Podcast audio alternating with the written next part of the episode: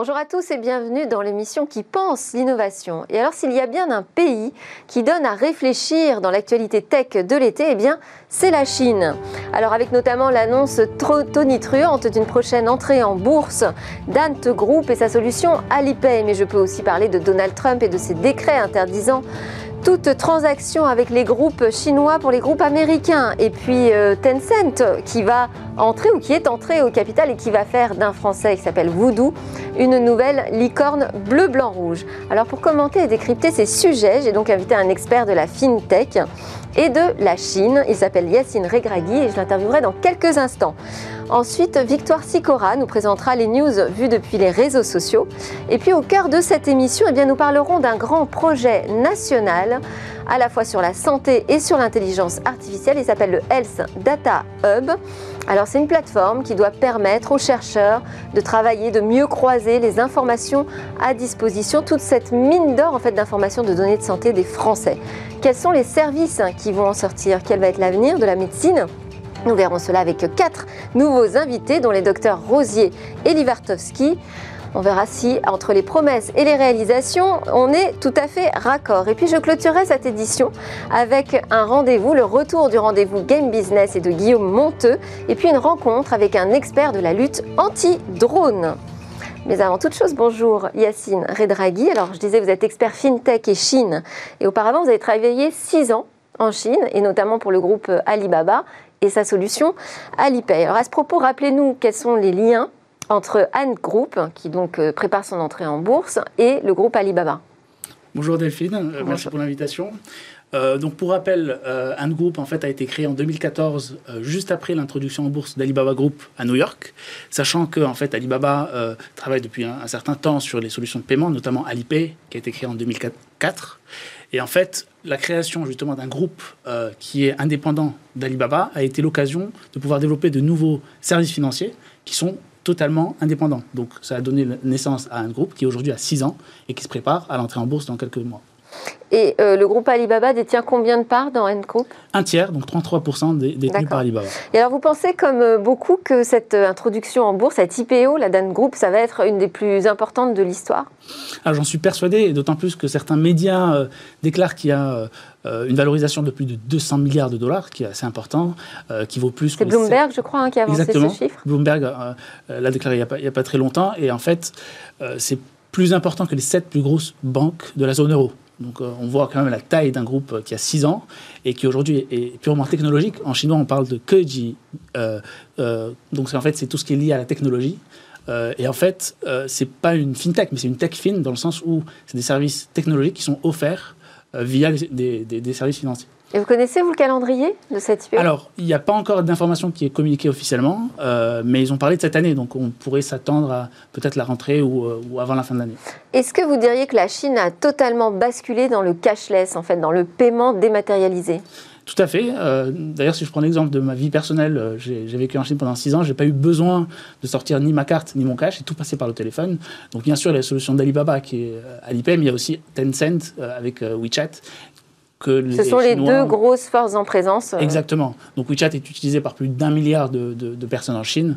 Euh, et WeChat Pay, donc c'est la solution de paiement via WeChat. Effectivement, effectivement, qui euh, existe depuis 2015 et justement pour concurrencer la solution d'Alipay. Alipay aujourd'hui a 900 millions de clients en Chine, mais ils ont aussi une ambition d'atteindre 2 milliards dans le monde. C'est la raison pour laquelle ils développent des partenariats, des acquisitions un peu partout dans le monde. Et alors, quels sont les enjeux pour les, les fintechs françaises là, Quand on voit justement ces mastodontes du paiement sur mobile, euh, qui euh, petit à petit en fait arrivent quand même à, faire euh, quelques acquisitions, y compris en Europe, y compris en France, via des applications comme TikTok? Quels sont les enjeux nous, pour nos fintechs bah, Je pense qu'un des plus gros enjeux, c'est justement d'offrir une panoplie de services financiers qui sont complets parce que euh, ce, que ce que fait Ant Financial, c'est vraiment unique dans le sens où il y a vraiment tous les services financiers, il y a aussi des services technologiques, on voit aussi des services de blockchain, d'intelligence artificielle, de cloud, chose que les fintechs françaises ne font toujours pas. C'est la raison pour laquelle il y a des Elles ne le font pas pourquoi? Par frilosité? Pas forcément, peut-être par manque de moyens, ou, c'est justement dans les, dans les projets. Euh, Lydia, par exemple, est un bon exemple de, de, fintech euh, qui réussit. Il y a aussi d'autres exemples, Conto, euh, qui est plutôt orienté B2B. Mais, mais là, ce qu'on voit avec l'exemple chinois, c'est que finalement, ça passe par des applications hyper ludiques. Et ensuite, à l'intérieur, on met une fintech finalement. C'est n'est pas du tout le modèle qu'on choisit aujourd'hui en Europe. Exactement. Donc en fait, on parle même de super app en Chine dans le sens où c'est des applications qui agrège énormément d'autres services. Donc on peut par exemple faire des paiements, on peut euh, faire des transferts, on peut parler à ses amis, on peut réserver un taxi, on peut vraiment tout faire sur cette application. Chose qu'en France, on n'est pas prêt à faire ça. Il y a même des études qui montrent que les Français ne sont pas prêts à utiliser une application qui agrège tout. Donc en fait, le modèle français sera unique dans le sens où on a bien sûr des applications fintech, mais l'idée c'est d'offrir tout type de services financiers pour les entrepreneurs, pour les, entreprises et pour les individus. Mais quels sont les acteurs aujourd'hui qu'on a en France qui seraient capables d'offrir ce, ce, type de service? Donc, Ces super apps on pourrait penser que ça serait uniquement les fintech, mais l'idée aussi d'associer euh, fintech à euh, grands groupes, euh, ou encore à, des banques, ou encore à des, des télécoms, ou encore à des retailers, c'est possible parce qu'en Chine, c'est pas uniquement des banques qui l'ont fait. Alibaba, c'est un retailer au départ. Tencent, c'est une entreprise qui a fait des jeux. Donc en fait, on peut dire qu'en France, ça pourrait être n'importe quel acteur qui pourrait justement euh, avoir l'acquisition de la donnée qui est importante, et c'est grâce à la donnée qu'on pourrait offrir un service financier. Alors après, ça peut passer par des acquisitions. Euh, dans l'actu aussi de cet été, il y a Tencent qui entre au capital de, Voodoo, qui est euh, notre leader sur le jeu mobile, qui va en faire donc une nouvelle licorne française.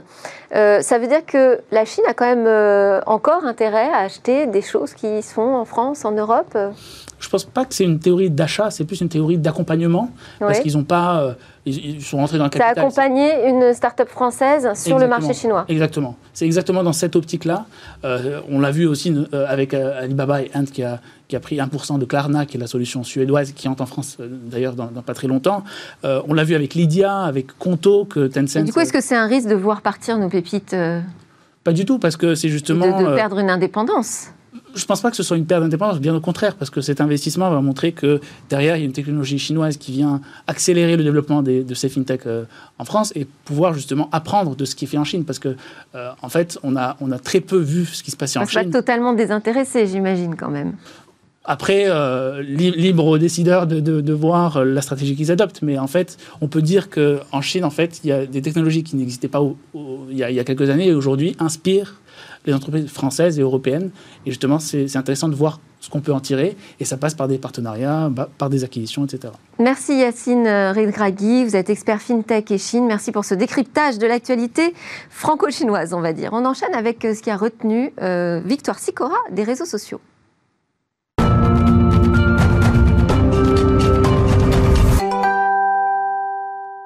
Alors Victoire, qu'avez-vous trouvé sur les réseaux sociaux? On va commencer avec une vidéo qui fait le tour des réseaux et qui a pas mal buzzé sur Twitter. Et pour cause, sur cette vidéo, vous pouvez découvrir le premier vélo anti-chute, un vélo conçu aux Pays-Bas, le pays du vélo, dans l'université de Delft plus précisément. Et cette innovation technologique part d'un constat 4280 cyclistes néerlandais âgés de plus de 55 ans sont impliqués chaque année dans des accidents sérieux et 80% d'entre eux tombent simplement de leur vélo. Des chiffres qui ont inspiré les chercheurs. Attention, ce système est réservé aux vélos électriques et ne sera pas disponible avant minimum 3 ans. Comptez quand même entre 200 et 400 euros pour un vélo anti-chute. Bien, et le chiffre du jour 25, bien sûr, pour les 25 ans de Windows 95, le premier système d'exploitation de Microsoft, Windows 85, qui s'est auto-souhaité son anniversaire sur Twitter. Le souvenir aussi d'une révolution numérique qui a rendu les tweetos très nostalgiques. Il faut dire que Windows aura équipé plus de 100 millions d'utilisateurs dans les années 90. Sur Twitter, beaucoup ont repris les paroles de la bohème de Charles Aznavour pour rappeler l'époque de Windows 95 et des CD-ROM, mais pas que, car la naissance de Windows coïncide avec celle de MSN qu'on n'a plus besoin de présenter. Et alors, vous m'avez parlé d'une photo qui vous a marqué sur Instagram. Oui, alors les photos sur le compte Instagram de la NASA révèlent souvent de très jolies surprises. Mais j'avoue avoir eu un petit fait pour celle-ci. La NASA a capturé une image inédite de la mer Baltique en floraison de phytoplancton, une période de l'année où le plancton prolifère en suivant les courants marins pour réaliser cette fresque. Fun fact que j'ai appris sur le site de la NASA, chaque fleur de phytoplancton est 100% unique comme votre empreinte digitale. Si vous regardez bien cette fleur située au sud-est de la Suède, vous voyez que ces deux lignes qui traversent l'image sont en réalité deux sillages de bateaux. Alors Victoire, vous savez qu'on est mercredi et que c'est le retour de la rubrique Game Business. Qu'est-ce que vous avez pour les gamers? Alors c'était tout simplement impossible de louper l'info, ou plutôt la rumeur sur la nouvelle Switch. Les commentaires sur Twitter se sont transformés en, lettres de souhait au Père Noël. Chacun y est allé de ses désirs pour cette nouvelle console. Plus de batterie, un meilleur stockage, un écran plus grand, la correction des soucis matériels de la Switch actuelle. Bref, cette rumeur a déchaîné les passions et comme l'info vient du très réputé journaliste de Bloomberg, Takashi Mochizuki. On prend pas trop de risques à y croire. Le journaliste spécialisé sur les sujets tech a d'ailleurs ironisé sur Twitter en précisant qu'il n'avait jamais dans son article mentionné le nom de Switch Pro, un nom qui a pourtant été repris de nombreuses fois en hashtag et qui est devenu la nouvelle appellation officielle de la console. Une dernière info rapidement. Oui, une info partagée sur Twitter par Culture Geek. Des chercheurs ont réalisé un double de clé à partir de sa signature sonore. J'ai trouvé ça complètement dingue.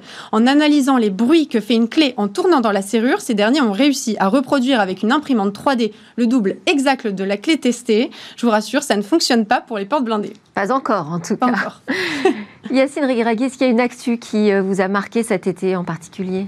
Alors oui, je vais rester sur le sujet des, des fintech et parler notamment de euh, l'initiative euh, chinoise euh, et indépendante, donc européenne, qui souhaite lancer une monnaie digitale. C'est la, Banque centrale européenne qui s'associe pardon avec les banques pour lancer une monnaie qui serait 100% sur nos téléphones. Un euro virtuel. Un euro virtuel pour l'Europe et un yuan virtuel pour, pour la Chine. Et donc, si je prends l'exemple de la Chine, euh, s'associer avec des banques, avec euh, le, le, le, scheme local qui est UnionPay, l'équivalent de Visa Mastercard, ou encore des géants comme Alibaba et Tencent qui offriraient cette solution euh, 100% digitale d'une monnaie. Très bien, merci beaucoup Yacine Regragui. Je rappelle que vous êtes expert FinTech et Chine. Et merci beaucoup Victor Sicora pour ces infos. On va passer à notre débat sur le Health Data Hub. À quoi vont servir nos données de santé? Alors cette année, c'est véritablement celle de la naissance du Health Data Hub qui doit permettre de croiser un patrimoine, une mine d'or, j'allais dire, l'ensemble des données de santé des Français. Alors ça a une grande valeur pour la recherche médicale a priori, mais aussi pour toutes les entreprises qui se positionnent et qui travaillent sur le secteur de la santé et de l'e-santé, bien évidemment. L'enjeu de ce hub national, eh bien, c'est sans doute de faire progresser la médecine. Nous verrons ça avec euh, nos spécialistes. C'est aussi de découvrir des nouvelles pratiques. C'est peut-être d'aller vers de la médecine prédictive. En tout cas, c'est d'utiliser des données santé qui sont jusqu'ici un peu sous-exploitées. Nous en parlons tout de suite avec Dr Arnaud Rosier, qui est cardiologue PDG d'Implicity, qui est une plateforme d'intelligence artificielle pour le suivi à distance des patients avec un plan cardiaque. Docteur Rosier, avec votre projet Hydro, d'ailleurs, vous êtes euh, le premier projet pilote du Health Data Hub qui a été autorisé par la CNIL. Nous en avons d'ailleurs parlé déjà dans Smartech. On reviendra rapidement dessus.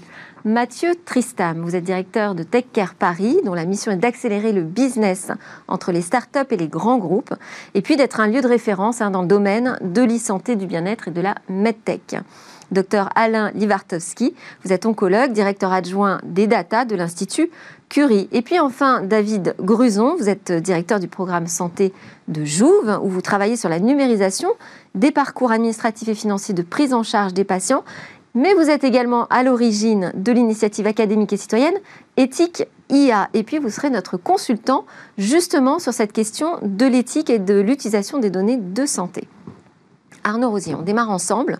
Je disais que vous étiez le premier projet pilote à avoir été accepté par la CNIL dans le cadre de cette nouvelle grande infrastructure, cette plateforme qu'on appelle le Health Data Hub. Pourtant, quand on va sur le site, euh, moi j'ai trouvé toute une liste euh, longue comme le bras, il y avait une centaine de, projets au moins, qui travaillaient visiblement déjà avec les données de santé des Français. Alors le, les données euh, de santé, elles ne datent pas de cette année, évidemment. Il y avait un système national de données de santé, et donc c'est sans doute aussi pas mal de projets qui ont commencé par le passé. Nous, on est le premier projet dans la nouvelle mouture, dans ce qu'on appelle le Health Data Hub, qui est la nouvelle méthodologie euh, pour les industriels privés ou pour les institutions, les centres de recherche publics, pour accéder aux données de santé.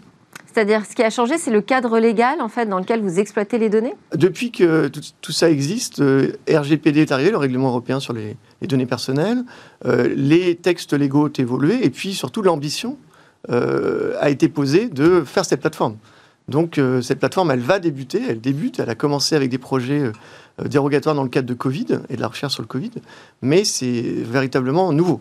Effectivement. on est vraiment à l'aube de quelque chose de, nouveau. Mathieu Tristam, la filière économique et santé, est-ce qu'elle avait vraiment besoin de ce hub? Oui, puisqu'on a vu qu'il y avait déjà des projets, qu'on avait déjà des données. Tout à fait. Euh, juste pour rappeler l'historique, les données dont parlait euh, le docteur Rosier, euh, c'est des données du SNDS, Système national de données de santé, qui étaient compliquées à récupérer et qui se récupéraient à l'époque, on en parlait hors antenne, sur disque dur.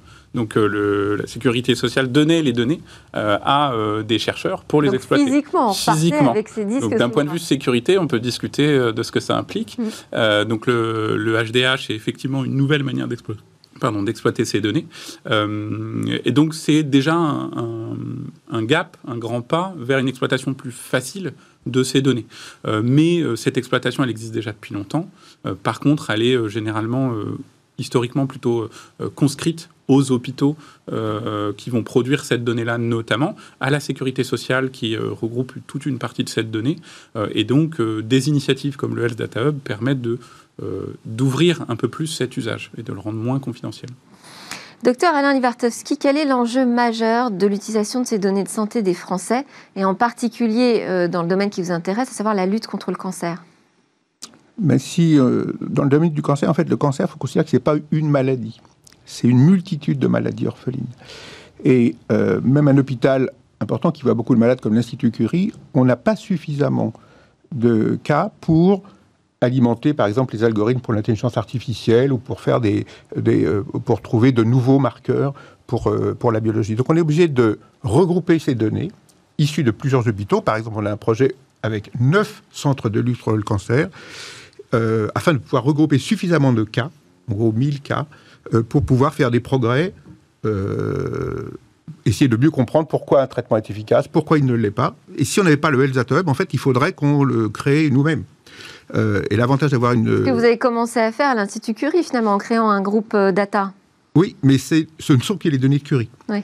Euh, et, si, dans l'exemple que je, que je peux vous donner, en gros, il y a des patients qui ont une maladie, qui est un adénocarcinome pulmonaire, une mutation, qui prennent le même traitement. Certains vont avoir un comprimé par jour et vont vivre 5 ans. D'autres vont euh, la, maladie va diminuer, et puis d'autres, la maladie ne va pas répondre. Et on ne sait pas pourquoi. Et donc l'objectif d'un projet de ce type-là, c'est de regrouper toutes ces données pour essayer de comprendre pourquoi. A des patients qui vont quasiment guérir avec ce médicament et d'autres qui ne vont pas guérir. À Curie, on aurait 200 cas, c'est pas suffisant pour, euh, pour euh, avancer dans la recherche. Le fait de regrouper 9 hôpitaux, on va monter à 1500 cas. Et là, on va pouvoir essayer de comprendre pourquoi il y a des patients qui vont guérir et d'autres qui vont pas guérir. Donc si on n'est pas le Health Hub, en fait, on ne pourrait pas répondre à cette question. Et, j'imagine que d'autant plus, vous pouvez récupérer des informations qui sortent peut-être du champ classique de, collecte de données autour de ces patients. Parce que finalement, là, le Health Data, le, Hub va regrouper l'ensemble des données de santé, pas uniquement le type de médicament qui a été pris, la durée du traitement, mais tout un tas d'autres indices qui peuvent vous aider à mieux comprendre la maladie. Exactement. C'est-à-dire que euh, une des raisons pour lesquelles il y a des patients qui répondent mieux ou qui répondent pas mieux, c'est peut-être parce qu'ils prennent d'autres médicaments que ceux qu'on leur donne. Nous, on n'est pas censé le savoir, parce qu'on ne, on ne, connaît que les médicaments que nous on prescrit, mais les patients voient euh, des médecins généralistes, des médecins spécialistes, donc ils prennent d'autres médicaments qu'on ne connaît pas forcément. Et probablement que entre les médicaments qu'ils prennent ont une influence sur le traitement du cancer, sur les médicaments. Donc, euh, si on n'est pas capable de consolider ces informations qui sont au niveau national, le SNDS, et nos informations dans nos hôpitaux, en fait, on ne pourra pas répondre à la question. Docteur Rosier, on est vraiment là en train de, travailler sur le champ applicatif. Alors, ce projet Hydro, typiquement, vous pouvez nous rappeler ce qu'il peut apporter, ce qu'il peut changer? Oui, en quelques mots, Impistis, euh, donc un acteur qui propose aux médecins une plateforme, aux cardiologues, plateforme pour télésurveiller leurs patients équipés de pacemakers défibrillateurs implantables. Hydro, l'idée, c'est d'aller regarder, à partir des données qu'on suit quotidiennement, si on peut prédire des événements cardiaques. En l'occurrence, prédire que des patients s'aggravent. Quel type de données, justement, vous pouvez suivre? Alors, nous, de notre côté, euh, côté Implicity, on voit des données qui sont la fréquence cardiaque du patient, le rythme du patient et tout un tas de choses, la fréquence respiratoire, tout un tas de données euh, physiologiques quotidiennes dans, les capteurs. Côté hub, en revanche, on va avoir des données de pronostic notamment. On va avoir des données de est-ce que ce patient a été hospitalisé parce qu'il allait moins bien?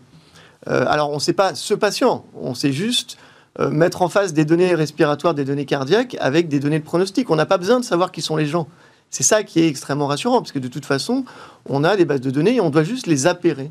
Et donc cette opération est faite de manière sécurisée. Et on va essayer de prédire avec de l'IA des événements cardiaques pour pouvoir dire aux médecins ou avec eux, pour pouvoir essayer de déterminer quels sont les patients les plus à risque, comme on ferait dans le cancer. Et donc, toutes ces données pronostiques, finalement, sont plutôt très bien consolidées dans les données médico-administratives. Puisqu'on sait quand les gens naissent, quand les gens meurent, on sait quand les gens sont hospitalisés, parce que les hôpitaux doivent déclarer ces données pour être payés. Et donc, ces données sont solides. L'autre élément, c'est qu'en France, on a un système universel de santé au niveau du remboursement. Et donc, c'est pas parcellaire. On a la chance de ne pas avoir besoin de coller 150 euh, systèmes différents pour constituer cette base-là. Et donc, euh, c'est une vraie opportunité pour l'ensemble des chercheurs en France, finalement. David Gruson, je me retourne vers vous. vous êtes notre consultant sur la question éthique hein, aujourd'hui. Comment s'assurer que l'utilisation de ces données de santé se fasse de manière éthique? C'est une question très importante et en même temps, il ne faut pas la voir exclusivement sous un prisme euh, français. Vous avez vu là sur les, deux cas qui ont été euh, développés dans le champ du cancer, dans le domaine de la cardiologie. Il faut bien mesurer euh, ce que je pense réellement, ce qu'a dit aussi le Comité consultatif national d'éthique, hein, dans le cadre de la révision de la loi de bioéthique, que le risque éthique principal, ce serait que tous ces algorithmes ne se développent pas en France. Euh, il ne faut pas voir l'IA en santé, le pilotage par les données de santé comme un champ clos euh, dans lequel on serait les seuls joueurs. Au contraire, l'IA se développe très vite euh, et d'ailleurs plus vite hors d'Europe qu'en Europe. Donc si on ne développe pas... Est-ce que les acteurs d'ailleurs étrangers peuvent accéder à ce Health Data Hub? Alors... Quelqu'un a la réponse à cette question? Alors, en tout, pour l'instant, il n'y accède pas. Tout à oui. et très clairement, mais je pense que la réponse sera dans la loi. C'est-à-dire que probablement que la loi ne le dit pas si vous êtes étranger, vous ne pouvez pas y accéder. En revanche, ils y accéderont avec la méthode qu'on définit entre nous en France. La, question qui est fondamentale, c'est euh, il y a, le critère de la nationalité, le critère de la souveraineté euh, numérique et la manière dont on le fait respecter. Euh, le fait d'avoir une plateforme nationale de données de santé, c'est une démarche de souveraineté numérique. Alors on peut se dire, ça n'est qu'une première étape, la bonne démarche, elle devrait être européenne vu le sujet de taille critique dont on parle, mais il fallait bien commencer quelque part. Le Health Data est une bonne première étape maintenant, comment on garantit en pratique la souveraineté numérique euh, Eh bien, ça se décrète pas, en tout cas pas, euh, que. Il faut un cadre normatif. Hein. c'est euh, le règlement général sur la protection des données en Europe. Et on s'aperçoit que les géants du numérique extra-européen y sont venus. Pas tous dans les mêmes conditions, mais pour accéder au marché européen, le RGPD s'est imposé comme un prérequis que les acteurs devaient respecter. Maintenant, le sujet de l'IA et du pilotage par les données implique de voir les choses peut-être un petit peu plus finement qu'une réglementation euh, plate, formelle. C'est ce qu'on a essayé de faire dans le cadre de la révision de la loi de bioéthique, en portant l'idée que finalement la, condition euh, de, cette souveraineté numérique, c'était l'idée d'une garantie humaine de l'intelligence artificielle. C'est-à-dire d'avoir comme condition une supervision par les médecins, par les innovateurs, par euh, les représentants des patients, des algorithmes produits dans leur conception, au moment où on accède aux données. Alors en même temps, tous les algorithmes sont fabriqués par des humains. oui, ici. Oui, peut-être sans doute. Euh, on va voir que, comment se passeront les, les prochains mois. Hein. Je pense qu'on va, on peut avoir des surprises de ce point de vue-là. Par contre, tous ne sont pas suivis en vie réelle dans leur application pratique de la même manière. Euh, là, vous avez autour de la table des acteurs, je les connais, qui sont sensibles à ces sujets. et on sait qu'on a une culture en, en France de l'attention euh, aux patients, une culture de la médecine personnalisée. Euh, le risque de l'algorithmisation de la médecine, c'est celui de basculer vers une dynamique très collective, finalement très automatique, dans lequel on finirait par euh, ne plus voir le patient en tant que personne. C'est ça le risque qu'il faut conjurer. Et ça implique, oui, une certaine dose de partage de nos données pour pouvoir produire ces algorithmes dans un cadre français et européen conforme à nos valeurs. Donc c'est ça le, le premier point. Après, il y a des débats techniques, euh, il y a des règles pratiques sur l'hébergement, sur le partage des données, sur l'accès à ces données que le hub doit respecter et ça, il doit en faire la démonstration concrète. Alors Mathieu Tristam, vous les connaissez bien, les acteurs de l'e-santé. Est-ce qu'ils sont tous aujourd'hui respectueux euh, des règles qu'on leur impose? Est-ce qu'ils ont tous cette préoccupation, cette euh, démarche éthique? Alors elle est forcément inscrite dans leur démarche la manière dont ils en répondent, par contre, là, va pouvoir être différente. Euh, parce que, euh, et comme le dit très bien euh, mon collègue, c'est des choses qui sont aussi en train de se mettre en place d'un point de vue réglementaire et normatif.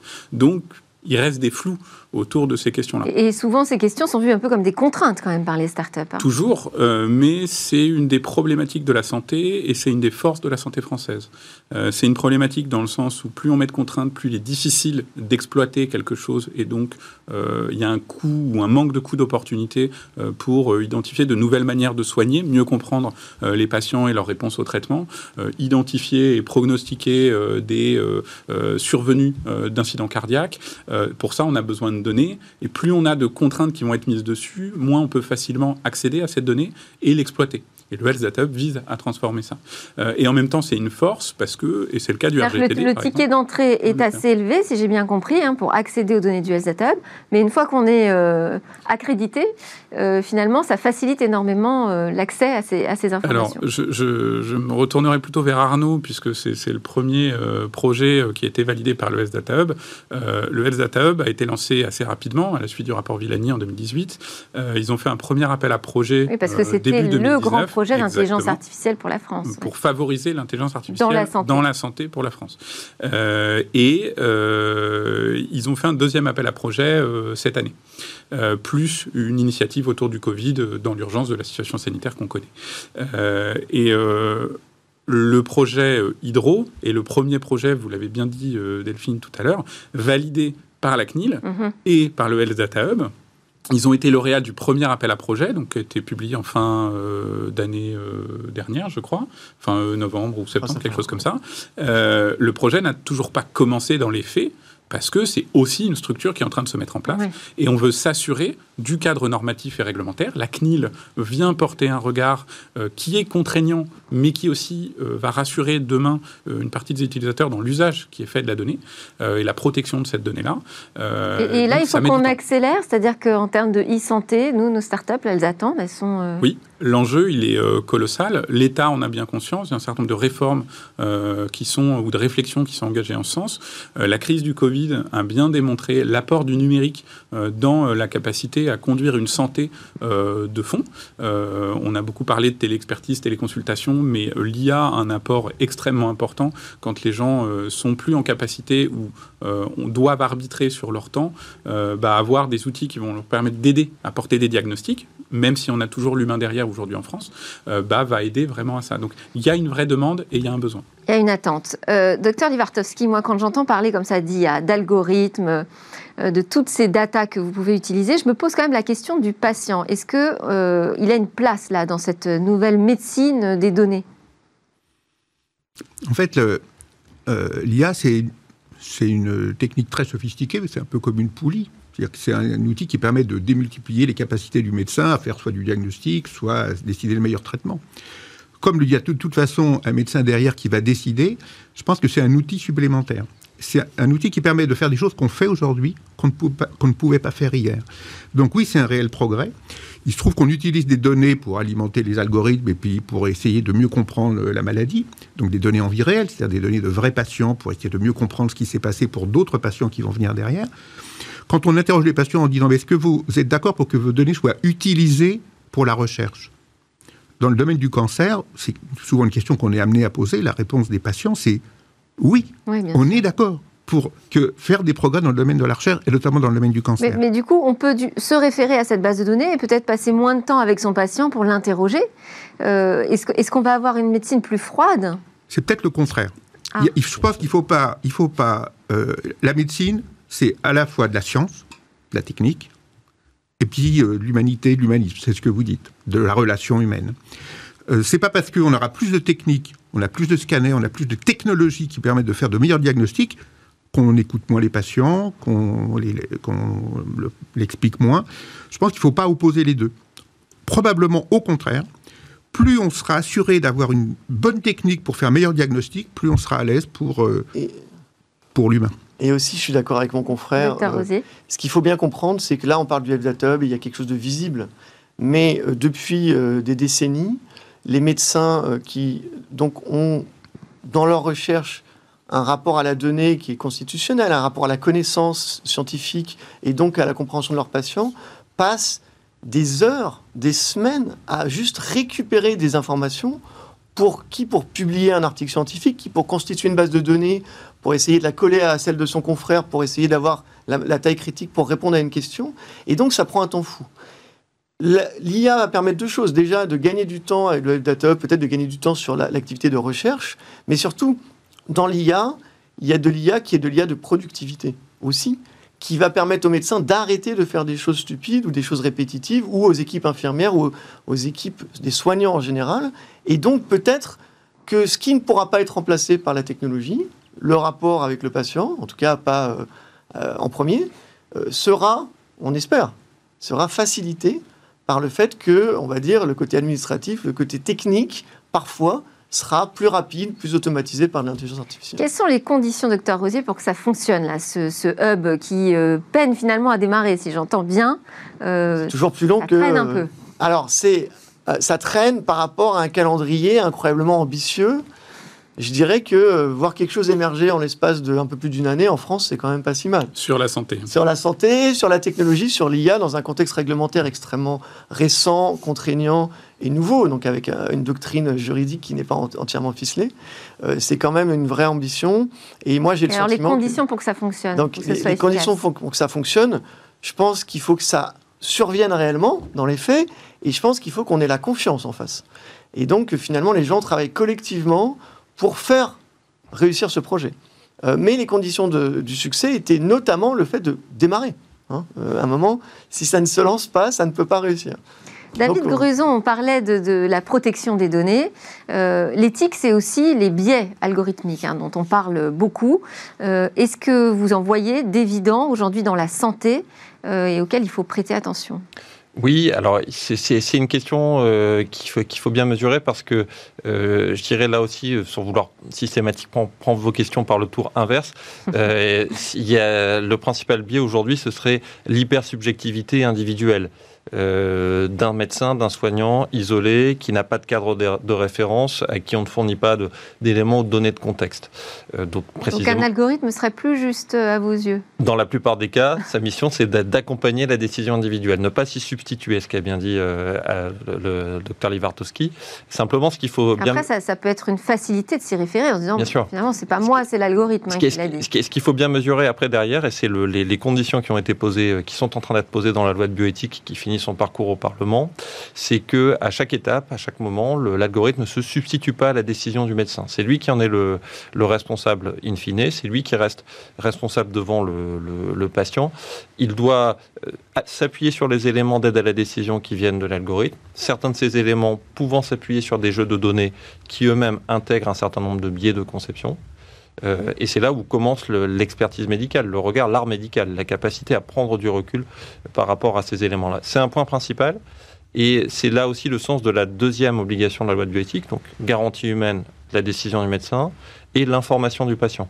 Il faut que le patient soit informé de ce qu'on a recours euh, à de l'IA, à, de à des traitements algorithmiques dans sa prise en charge, euh, pour que finalement la machine ne se substitue pas euh, en pratique à l'expression de son est-ce que ça change quelque chose Aujourd'hui, on clique sur des sites en disant OK pour être tracé, recevoir des cookies.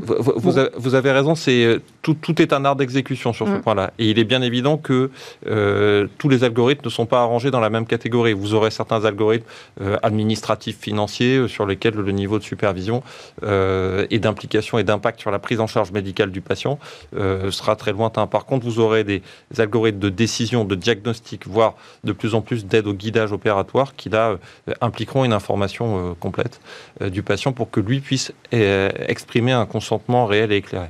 Mathieu Tristam, on n'a plus beaucoup de temps. Je voulais avoir une idée un peu des grandes tendances dans l'e-santé. Qu'est-ce qu'on va voir émerger prochainement? Bah, On le voit déjà, l'IA est au cœur de ces grandes tendances. C'est la plus grande euh, d'entre elles euh, parce que euh, c'est un outil qui permet potentiellement beaucoup de choses, mais c'est qu'un outil, donc ça va dépendre de ce qu'on va pouvoir en faire.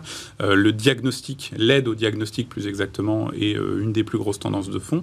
le pronostic est un petit peu derrière.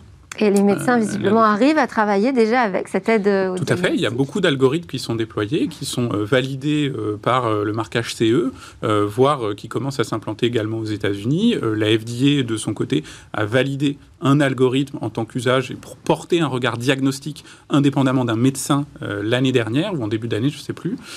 donc on a cette révolution qui est en train d'arriver. en France, on essaye de l'encadrer, on essaye de rassurer, ce qui est une bonne chose. il ne faut pas que ça freine aussi l'évolution nécessaire pour arriver à mieux soigner les patients demain et avoir un système de santé. Mieux soigner, c'est vers une médecine plus personnalisée, plus prédictive. Docteur Libartowski aussi. Oui, ce qu'on appelle la médecine de précision, c'est-à-dire que, comme je l'ai dit, le cancer n'est pas une maladie, c'est une multitude de maladies orphelines. Et donc ça veut dire que pour chaque cas, pour chaque maladie, il faut trouver le meilleur traitement. Et aujourd'hui, on a une multitude de traitements possibles. C'est parfois compliqué de décider le meilleur traitement et parfois on utilise, et on utilise déjà, euh, l'intelligence artificielle pour nous aider à décider le meilleur traitement. Merci beaucoup. Euh, merci David Gruson de Jouve, docteur Livartowski, Mathieu Tristam de TechCare et docteur Rosier d'avoir participé à ce débat et nous éclairer un peu sur les enjeux du Health Data Hub. Nous, juste après la pause, on prend un virage à 360 hein, puisqu'on va euh, parler de game business.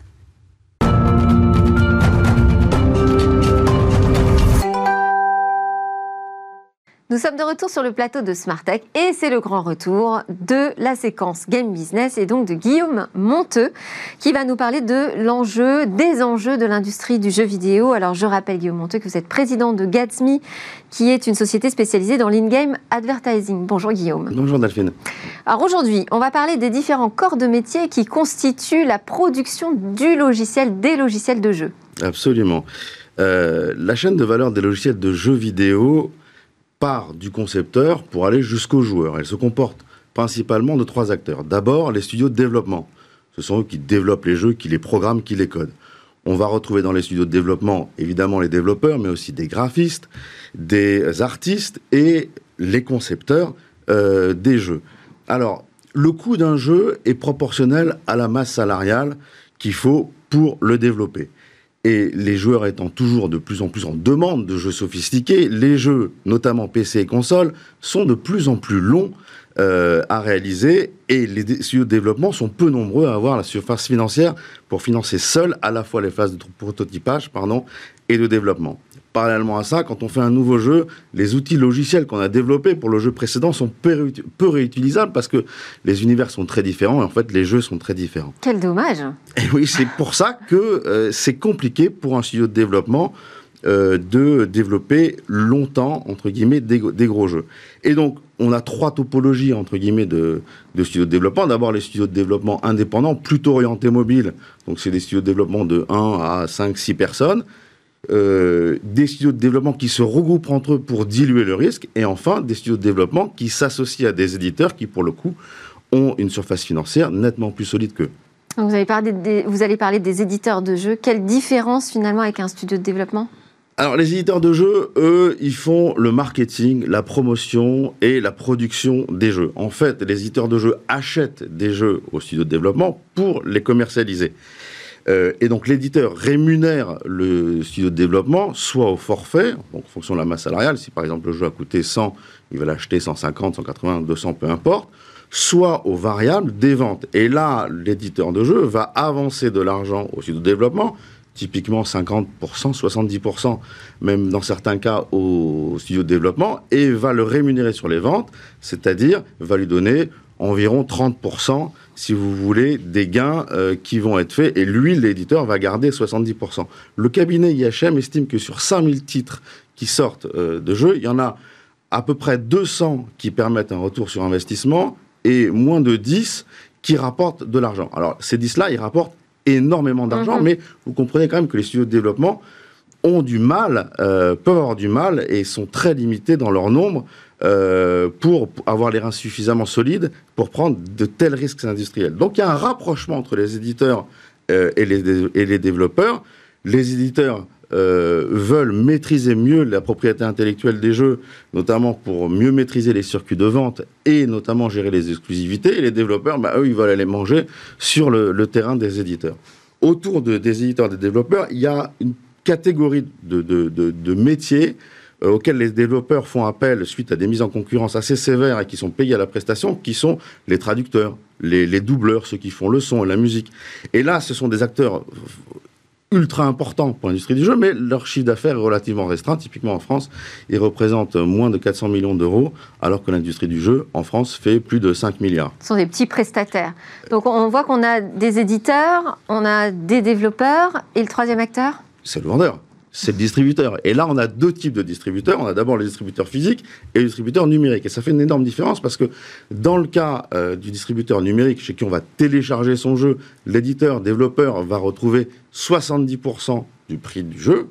Dans le cas d'un distributeur physique, donc une enseigne chez qui on va aller acheter sa boîte de jeux, l'éditeur développeur, selon euh, euh, l'association des, jeux vidéo français, ne retrouve que 30% de la valeur du jeu. Donc vous voyez quand même qu'il y a une énorme différence. Si on considère que environ 6% du prix du jeu correspond à la, à la fabrication du packaging, du DVD, du transport, des assurances, etc. Ça veut dire que l'enseigne euh, physique et les grossistes associés, pour la distribution physique, prend 64% du prix euh, du jeu. Donc ça la valeur du jeu, ça représente quoi euh, aujourd'hui? Alors, la valeur du jeu, bah, c'est monstrueux, mais vous comprenez que tout le monde veut devenir distributeur. Ah bah oui, je comprends Parce que Dans, le numérique, il y a zéro risque, et dans le physique, il y a, il y a, il y a des très fortes marges. Et donc, tous les éditeurs de jeux veulent devenir, notamment sur PC, distributeurs. Et on voit Ubisoft avec son Ubiplay, EA Sport, FIFA avec EA Access, Blizzard pour World of Warcraft qui crée son, son propre son propre Mais alors euh, cette man là, cette, sa propre boutique. bah, cette man, elle, elle, est monstrueuse. Je vais juste vous donner un chiffre. Oui, s'il vous plaît. Par comparaison. Mm. Voilà. Dans le cinéma, le premier film euh, ayant fait gagner le plus, enfin le film ayant fait gagner le plus d'argent euh, c'est Avatar ou Marvel. À égalité, ils ont fait gagner 2,7 milliards de dollars, ce qui est gigantesque. Mais dans le jeu, un titre comme GTA V a fait gagner plus de 6 milliards de, jeux, de, dollars. Et des films qui ont fait gagner plus de 2 milliards dans toute l'histoire du cinéma, il y en a 5. Dans le jeu, je peux vous en citer au moins 30. Donc vous voyez, le jeu vidéo, c'est vraiment pas du cinéma. Merci Guillaume Monteux de Gazmi. On passe tout de suite à notre séquence et demain sur la lutte anti-drone.